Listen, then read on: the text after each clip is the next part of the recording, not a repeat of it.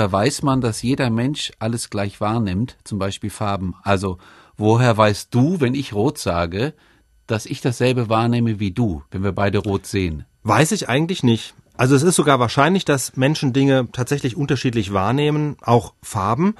Äh, ob das jetzt gleich ist, dass du das, was ich rot sehe, als blau siehst, ist vielleicht unwahrscheinlich, aber dass es Unterschiede gibt, darauf deuten ja schon Phänomene hin wie Farbenblindheit, also dass manche Leute Rot und Grün nicht unterscheiden können. Das ist ein einfaches Symptom, das ist bekannt und das beweist schon, dass es Unterschiede gibt. Jetzt kann man sagen, gut, es ist eine Ausnahme, Farbenblindheit ist irgendwie was äh, Unnormales, ja. den Menschen fehlen bestimmte Farbrezeptoren, aber da sind wir natürlich schnell bei der Frage, was ist normal?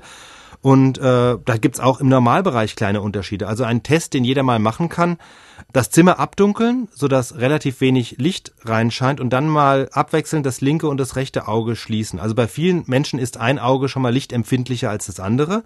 Oft ist es auch so, dass ein Auge die Welt gerade bei schwachem Licht farbintensiver wahrnimmt als das andere. Also das andere sieht die Welt etwas blasser. Oder dass die Welt etwas rotstichiger erscheint. Also es sind so kleine Phänomene, die kann man zwischen linkem und rechtem Auge schon feststellen. Und dann stellt sich natürlich die Frage, wenn es schon diese Unterschiede zwischen linkem und rechtem Auge gibt, wie groß können dann die Unterschiede zwischen zwei Menschen sein, also zwischen dir und mir? Und das erlebe ich also auch zu Hause, wenn meine Frau und ich über einen blau-grünen oder türkisfarbenen Gegenstand reden, kommt es tatsächlich manchmal vor, dass sie ihn eher als blau bezeichnen würde. Ich würde eher sagen, der ist schon grünlich, ja. Und ähm, dann würde ja jeder in seiner eigenen Welt leben, oder?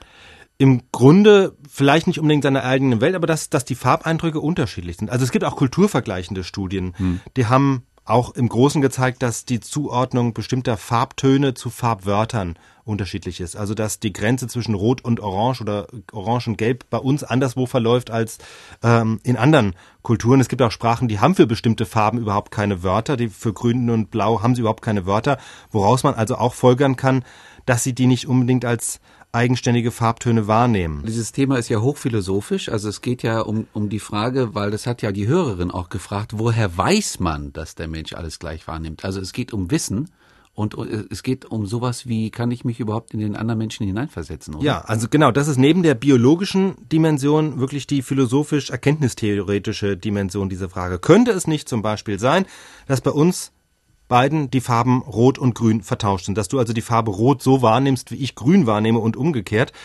Das muss ja gar nicht zu Verwirrungen führen, weil wir ja für die gleichen Gegenstände und die gleichen Farben nach wie vor die gleichen Wörter benutzen. Also wenn ich sage hier, diese Tischplatte ist rot und du sagst auch, dass es rot, kann es ja trotzdem sein, dass wir da was Unterschiedliches wahrnehmen. Und deswegen ist diese Frage philosophisch durchaus berechtigt und letztlich nicht beantwortbar, weil wir einfach über unmittelbare Wahrnehmungseindrücke reden, die wir mit Wörtern nicht eindeutig beschreiben können. Und solange sich aus diesen Wörtern, aus diesen unterschiedlichen Wörtern kein unterschiedliches Handeln ergibt, können wir über das Innenleben eines anderen Menschen und seine Wahrnehmung können wir überhaupt nicht sagen. Also es wäre zwar plausibel zu sagen, dass die Natur wahrscheinlich die Menschen so ausgestattet hat, dass sie ähnliche Dinge auch ähnlich wahrnehmen, aber wissen können wir das nicht.